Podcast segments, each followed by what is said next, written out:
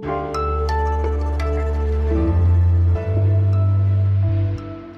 Hallo und guten Morgen. Sie hören was jetzt, den Nachrichtenpodcast von Zeit Online. Es ist Samstag, der 28.10., letzter Tag der Sommerzeit übrigens. Oje, oje. Mein Name ist Lisa Kaspari. Wir schauen heute in die Türkei. Dort gibt es eine große Solidaritätsdemonstration für die Menschen im Gazastreifen und Präsident Erdogan möchte dort sprechen.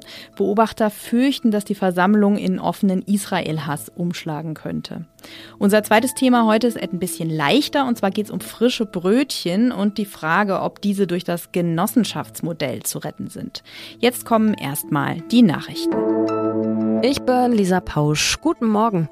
Die israelische Armee hat am Abend weitere Ziele im Gazastreifen bombardiert und außerdem angekündigt, ihre Bodenoffensive nun auszuweiten. Als Reaktion darauf haben sich im Westjordanland, in Jordanien, in Tunesien, aber auch in der Türkei Menschen auf den Straßen versammelt und gegen den israelischen Militäreinsatz protestiert. Brigaden der islamistischen Hamas meldeten israelische Bodeneinsätze an zwei verschiedenen Orten in der Nähe der Grenze, die Angaben sind bisher nicht unabhängig überprüfbar. Das israelische Militär kommentierte sie zunächst nicht und spricht offiziell von Räumungsaktionen, die das Ziel haben, bessere Bedingungen für einen Einsatz zu schaffen.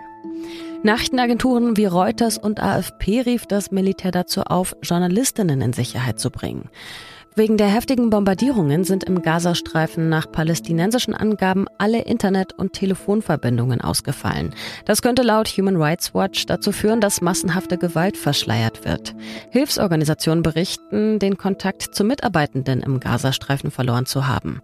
Die UN-Vollversammlung hat in einer Resolution neben humanitärer Hilfe eine sofortige und dauerhafte Waffenruhe im Gazastreifen gefordert. 120 der 193 Mitgliedstaaten waren für die Erklärung, die USA USA, Österreich und zwölf weitere Länder dagegen. 45 Länder enthielten sich, darunter auch Deutschland. Laut Außenministerin Annalena Baerbock, weil die Resolution nicht ausgewogen genug war. Die deutsche Bundeswehr hat inzwischen mehr als 1000 Soldatinnen in den Nahen Osten verlegt. Die meisten von ihnen halten sich auf Zypern bereit für den Fall, dass deutsche Staatsbürger evakuiert werden müssen. Redaktionsschluss für diesen Podcast ist 5 Uhr.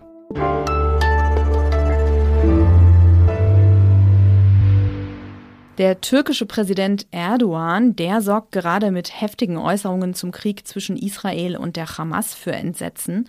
So hat Erdogan die Hamas-Terroristen in dieser Woche als Freiheitskämpfer, die Zitat für den Schutz ihres Landes und ihrer Bürger kämpfen, bezeichnet. Man habe zwar kein Problem mit dem Staat Israel, sagt Erdogan immer, er verurteile aber die, Zitat, Gräueltaten Israels im Gazastreifen. Und wenig später hat der türkische Präsident der Europäischen Union dann auch noch vorgeworfen, gleichgültig auf das Leid der Menschen im Gazastreifen zu blicken, weil diese Muslime seien. Vizekanzler Robert Habeck, der vorgestern zu Gesprächen in der Türkei war, hat sich von dieser Wortwahl scharf distanziert. Die Hamas ist für mich keine Befreiungsorganisation. Sie kämpft nicht für die Freiheit der palästinensischen Bevölkerung. Im Gegenteil, sie hat Israelis abgeschlachtet und jetzt die Verantwortung auf sich geladen, dass dieses ja auch fürchterliche Leid in dem Gazastreifen passiert. Also da stimmen wir nicht überein.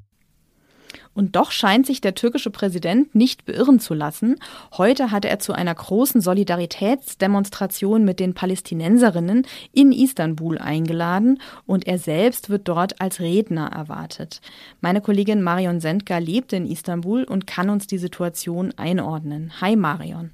Hallo Lisa. Erdogan ist ja das eine, aber wie schauen denn die Türkinnen und Türken auf die aktuelle Lage? Also man muss erstmal sagen, seit wirklich schon Jahren ist man hier mehrheitlich pro Palästina. Also ähm, so Graffiti-Züge an Mauern wie Befreit Gaza oder Babykiller Israel, die sind hier schon sehr lange normal. Und jetzt im Konflikt hat sich das natürlich nicht groß geändert. Interessant fand ich da aber eine aktuelle Umfrage, die kommt vom nichtstaatlichen Institut Metropol und demnach findet mehr als jeder dritte Türke, dass die Türkei neutral bleiben sollte in dem Konflikt. Und äh, etwa jeder vierte sagt, die Türkei soll als als Vermittler sogar auftreten. Nur drei Prozent, also sehr, sehr wenig, fanden, ähm, man soll Israel unterstützen und etwa 20 Prozent sind dann klar für Palästina, aber äh, gegen die Hamas und ähm, genau, dann bleiben noch etwas mehr als 10 Prozent übrig. Ich glaube 11, noch was waren es. Die sind klar pro Hamas, so haben sie sich ausgesprochen und die gehören eben auch sicherlich zu Erdogans Stammklientel. Das ist ja wirklich interessant. Was weiß man vor diesem Hintergrund über die heutige Demonstration? Also wie groß wird die werden und wie groß ist die Gefahr, dass es dort Israel-Hassparolen gibt? Nee, erstmal findet die Kundgebung ja auf dem Gelände des Atatürk-Flughafens in Istanbul statt. Ähm, der ist stillgelegt worden und da ist sehr viel Platz. Also man rechnet mit, mit 100.000 plus x Menschen, die dann kommen. Erdogan hat vorher schon gesagt, dass er dort eine Friedensbotschaft verkünden möchte. Äh, aber trotzdem, klar, gibt es im Vorfeld natürlich auch Sorgen, ob nicht Teile der Masse äh, auch ausbrechen könnten, ob es dann ja sich auch radikalisieren könnte. Ähm, ich glaube nicht, dass das im Interesse der Türkei ist und ich denke auch, dass auch deswegen die Sicherheitsvorkehrungen im Land gerade allgemein in den letzten Tagen nochmal erhöht wurden und dass man da ziemlich äh, aufpasst, eben um, um zu verhindern, dass es plötzlich zu so einer Masseneskalation kommen kann. Ähm, und es ist gut möglich, dass gerade deswegen auch Erdogan jetzt eingeladen hat zu dieser Demo, zu der Kundgebung. Denn gerade die zehn Prozent, ich würde vielleicht sogar noch zehn hinzufügen, von denen wir gerade gesprochen haben, die also eher auch pro Hamas sind und äh, die können da dann erstmal ihren Dampf ablassen. Also das könnte somit auch ein, ein Kalkül sein, warum man das jetzt macht, extra für die. Kann die Türkei in der Region denn so noch ihre Vermittlerrolle wahrnehmen? Momentan kann die Türkei, wenn überhaupt, eher im Hintergrund was machen. Da ist sie auch aktiv. Aber ähm, da ist es weniger Erdogan, sondern es ist vielmehr sein Außenminister Hakan Fidan, der da die meisten Gespräche der Regierung führt und äh, der auch viel, viel mehr hin und her reist als der Staatspräsident. Hm. Da geht es auch um diplomatische Möglichkeiten, um eventuell die Geiseln zu befreien. Das sagte Vizekanzler Habeck in der Türkei. Und ich glaube, es geht vor allem auch um Hilfsgelder ne, für den Gazastreifen und humanitäre Hilfe. Genau. Gut, dann danke ich dir. Sehr gerne.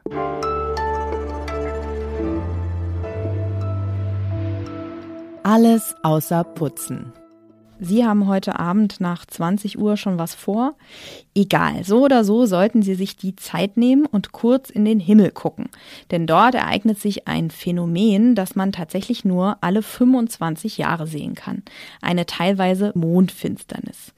Ich bin extrem dankbar, dass Caroline Liefke, die stellvertretende Leiterin des Hauses der Astronomie in Heidelberg, so gut erklären kann, was genau das ist und Sie sich dazu nicht mein Gestammel anhören müssen. Also, was ist das, eine Mondfinsternis? Die Erde leuchtet ja nicht von alleine, sondern wird von der Sonne beleuchtet. Das heißt, es gibt auch immer eine der Sonne abgewandte Seite. Und wenn in diesem Bereich, der dann halt eben auch ins Weltall hinaus als Schatten ähm, hinausläuft, der Mond hineinwandert, dann wird er verfinstert. In dem Falle jetzt nur teilweise, weil er halt nur am Rand dieses Schattens kratzt. Wem das nicht reicht, heute Abend bieten deutschlandweit zahlreiche Planetarien und Sternwarten verschiedenste Veranstaltungen rund um die partielle Mondfinsternis an. Schauen Sie doch da mal vorbei.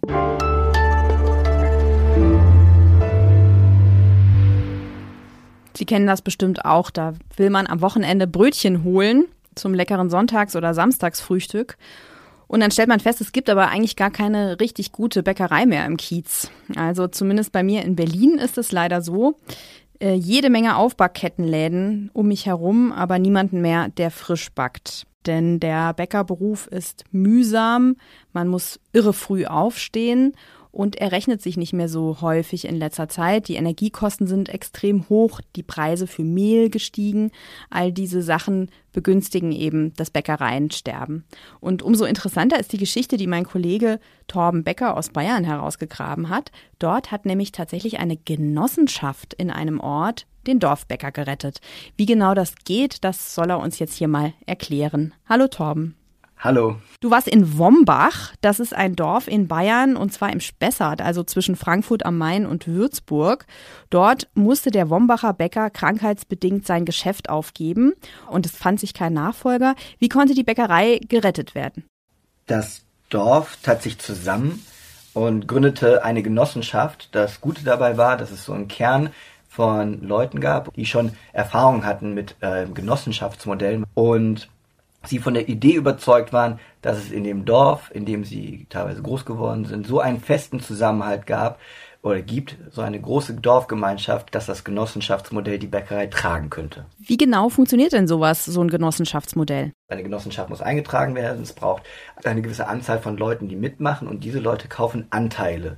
In Bombach waren es Anteile zu je 150 Euro, davon konnte man dann 10 kaufen und so bekommt man quasi einen Zugriff auf die Genossenschaft. Das heißt, es entstehen flache Hierarchien, jeder kann mitsprechen und in diesen Gremien, die dann in der Genossenschaft entstehen, ähm, werden dann die Entscheidungen gefällt. Und dann hat die Dorfgemeinschaft ja auch, glaube ich, sogar ein Brotsommelier als Bäcker gefunden. Das ist, glaube ich, auch nicht so einfach, ne, Fachkräfte zu finden. Genau, den Sommelier, den haben sie nämlich gerade wegen der Genossenschaft gefunden, weil hier ist es in diesem Fall so, Wombach tat sich als Dorf zusammen und übernimmt als Genossenschaft das unternehmerische Risiko für die Bäckerei. Das heißt, alle finanzieren die Bäckerei mit, haben Geldeinlagen eingebracht und können so die Bäckerei und das Personal finanzieren. So hatte der Bäckermeister, der dann angefangen hat, nicht mehr das Risiko zu tragen mit den hohen Energiekosten, mit den Mieten, mit den anderen Personalkosten. Das heißt, die Genossenschaft hat den Bäckermeister quasi angestellt. Und das war dann eine Win-Win-Situation für beide. Alles klar, Torben, vielen Dank. Gerne. Zum Ende dieser Folge komme ich noch meiner Servicefunktion nach. Nicht vergessen, heute Nacht beginnt die Winterzeit. Da werden alle Uhren um eine Stunde zurückgestellt und ab Sonntag ist es damit noch früher dunkel. Da hilft nur viel Wärme und Gemütlichkeit. In diesem Sinne wünsche ich Ihnen ein erholsames Wochenende. Mein Name ist Lisa Kaspari und falls Sie uns schreiben wollen, was jetzt ist das Postfach, in dem Ihre Nachrichten uns auch erreichen. Tschüss und bis bald.